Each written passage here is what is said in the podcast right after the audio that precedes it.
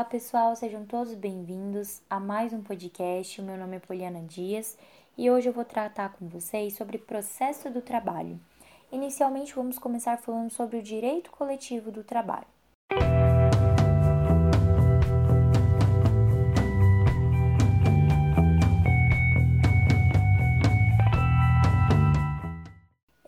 Existem dois segmentos, né? O primeiro é o direito individual do trabalho e o segundo, o direito coletivo do trabalho. O que seria esse direito individual do trabalho? É uma categoria básica que serve para regulamentar o contrato de emprego, fixando entre as partes, né, entre o empregado e o empregador, direitos, obrigações e deveres que cada uma das partes tem com a outra. Então, elas constroem um princípios e regras. Já o direito coletivo do trabalho, ele nasce lá na, no final da Revolução Industrial, com o reconhecimento dos direitos de associação dos trabalhadores. E para que, que serve? Ele serve para regular essas relações inerentes à autonomia privada coletiva, com a criação de normas que majoram o direito de toda a coletividade e é representado por grupos, por grupos sociais e econômicos. São relações é, entre organizações coletivas de empregados e empregadores, na categoria profissional é composto por pessoa física e na categoria econômica por pessoa jurídica. A legislação ela permite a existência de apenas um sindicato por categoria na sua base territorial e deve ser de no mínimo um por município. Então, vista essa introdução, agora nós vamos entrar no que é a noção coletiva de trabalho, né, da negociação coletiva. O que, que é essa negociação coletiva? A negociação coletiva é um gênero do qual possui duas espécies, o ACT e o CCT. O ACT é o Acordo Coletivo de Trabalho e o CCT é a Convenção Coletiva de Trabalho. Está presente, o ACT está presente no artigo 611, no parágrafo 1 da CLT, que é o sindicato com uma ou mais empresas, e o CCT está no artigo 111 caput da CLT, que é dois ou mais sindicatos. Eu vou tentar falar de uma maneira mais assim ilustrada para ver se vocês conseguem visualizar. O ACT está de um lado o Sindicato dos Empregados versus o sindicato com uma ou mais empresa. O ACT ele é um pouco mais restrito e o CCT ele abrange toda a categoria. Então é a categoria econômica versus a categoria é, profissional. Então, de um lado, o sindicato dos empregados e de outro lado, o sindicato dos empregadores. Agora nós vamos falar um pouquinho do sindicato. Um pouco mais para frente a gente vai falar especificamente sobre o sindicato. Aqui eu vou trazer mais a noção geral do que é. O sindicato, ele é um instituto jurídico político e ele tem como objetivo realizar o equilíbrio entre as forças sociais de ordem econômica. Então, o direito sindical, ele é uma associação de pessoas físicas ou jurídicas que visam o interesse da coletividade. Mais uma vez lembrando que as pessoas físicas são a categoria profissional e as pessoas jurídicas é a categoria econômica. E quem são os profissionais liberais? Esses profissionais liberais, eles não pertencem a nenhuma categoria, nem profissional nem econômica. São os médicos, advogados, engenheiros.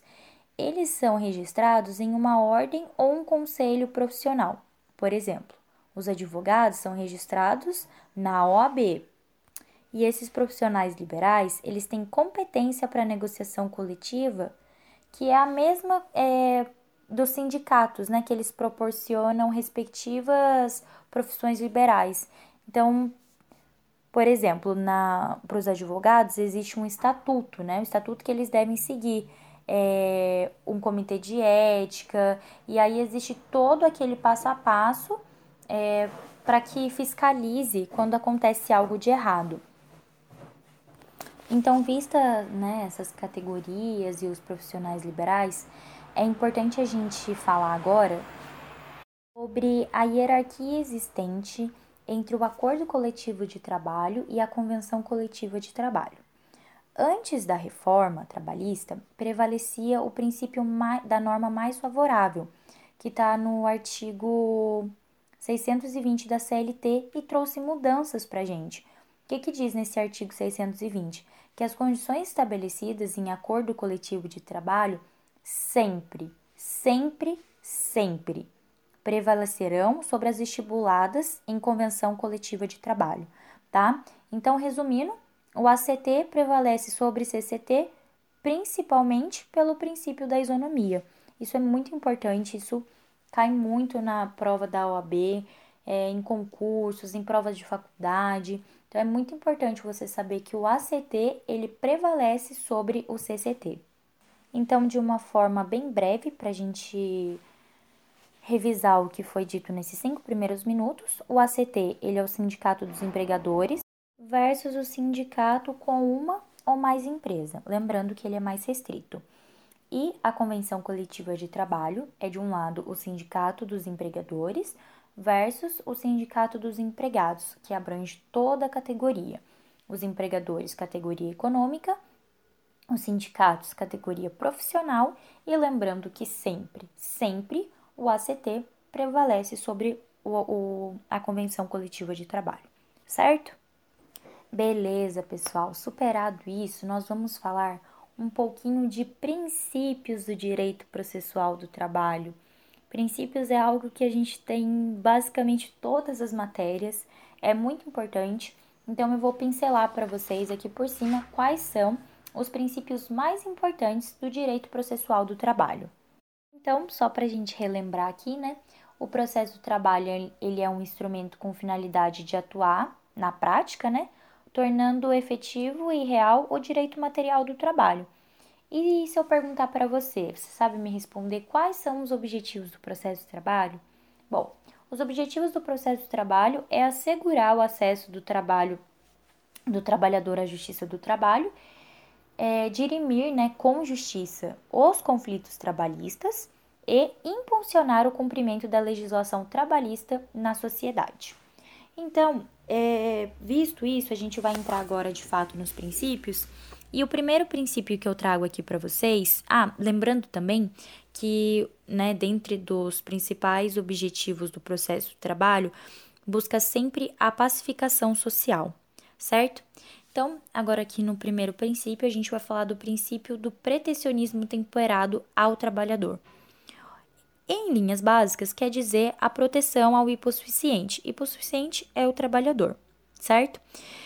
Então, a gente tem é, no artigo 5 da Constituição, que fala que todos são iguais perante a lei e fala né, sobre a igualdade formal, o princípio da dignidade da pessoa humana, é, a igualdade econômica entre as partes. Então, esse, esse princípio do pretensionismo temperado ao trabalhador, do trabalhador, desculpem, quer dizer que ele vem para trazer uma maior proteção ao hipossuficiente, de um lado, o trabalhador que ele tem uma situação desfavorável em relação ao empregador, certo? É, desfavorável em relações econômicas, né? É, de uma economia técnica e probatória. Vocês podem estar acompanhando também pela CLT, é, se quiserem anotar, o artigo 791, 844, 899, ambos da CLT. É, o segundo princípio que a gente traz aqui é o princípio da informalidade. O que, que quer dizer esse princípio? Esse princípio traz para gente que o processo ele não é o fim em si. Ele deve servir para garantir a justiça entre as partes. O processo, então, ele não vem para ser um empecilho, ele vem para garantir a justiça entre o empregado e o empregador. Então, ele serve para realizar no direito material, né, é, como um mecanismo para satisfação de um conflito que ocorre entre as partes. Temos depois o princípio da conciliação, podem acompanhar no artigo 764 da CLT, tá? No princípio da, da conciliação é para resolver os conflitos e as partes se respeitarem na sociedade, né? É a maneira mais fácil de, de resolver quando há um, um, um conflito entre essas partes. Então, tem o princípio da conciliação. É importante lembrar que a justiça do trabalho, ela tem como objetivo, né, como fundamento, a tentativa dessa conciliação mesmo. Porque mesmo depois da fase de conciliação, ainda pode ser celebrada, é, de acordo com esse princípio, a conciliação, né, que é para resolver esses conflitos que existem entre as partes. E disso, né, vocês podem estar lendo no artigo 764, assim como eu já mencionei. É, no procedimento comum ordinário trabalhista, existem dois momentos obrigatórios para essa proposta de, de conciliação. Vocês podem acompanhar, eu vou até abrir aqui, está no artigo 846 e a segunda, né, o segundo, o segundo momento, no artigo 850.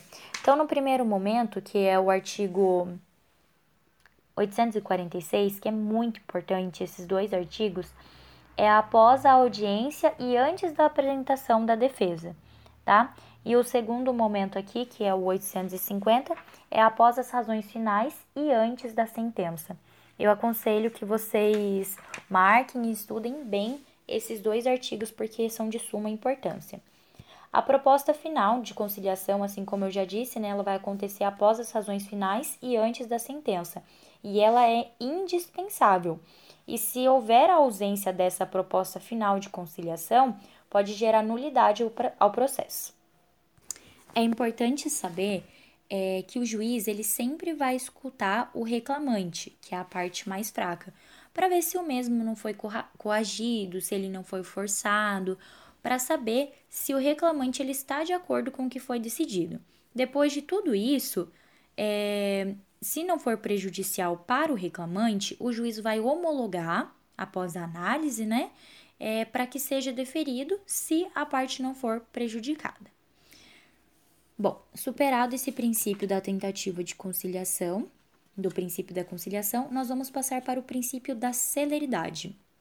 Esse princípio, como o próprio nome diz, né, é, ele diz que o processo ele deve ter uma duração razoável, ainda que na Justiça do Trabalho, né, cuide de prestações de natureza alimentar, ele sempre deve ser célere, sempre deve ser o mais rápido possível.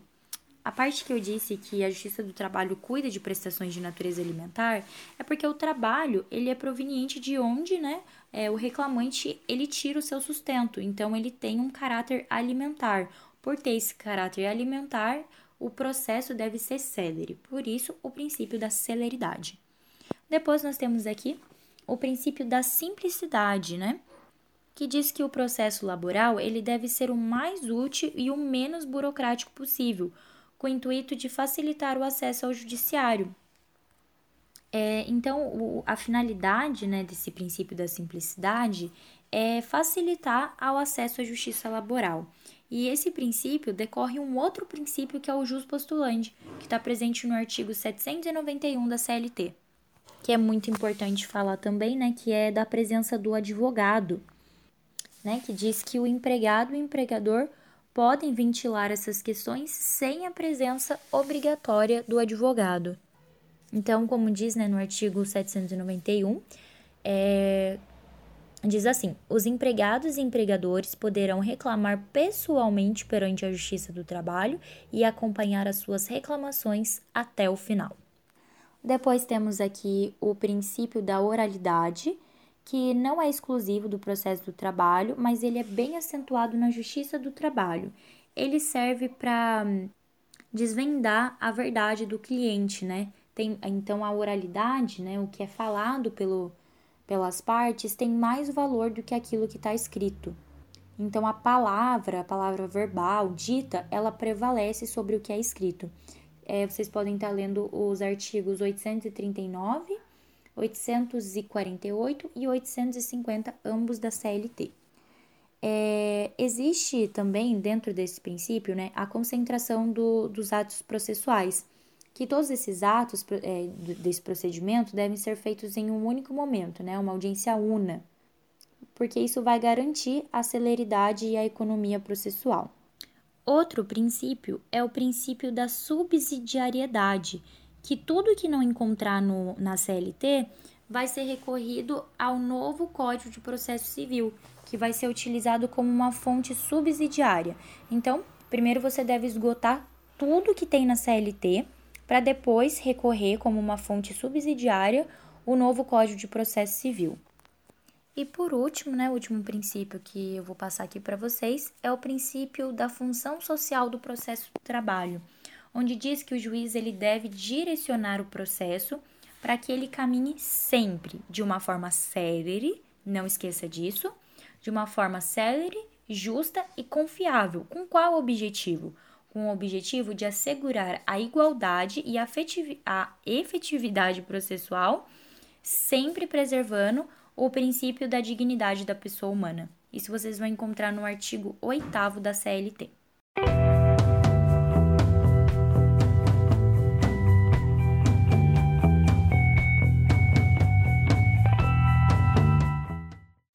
esse áudio não ficar muito grande, eu vou parando por aqui, mas no próximo nós vamos falar sobre sindicato e direito de greve. Espero por vocês e bons estudos!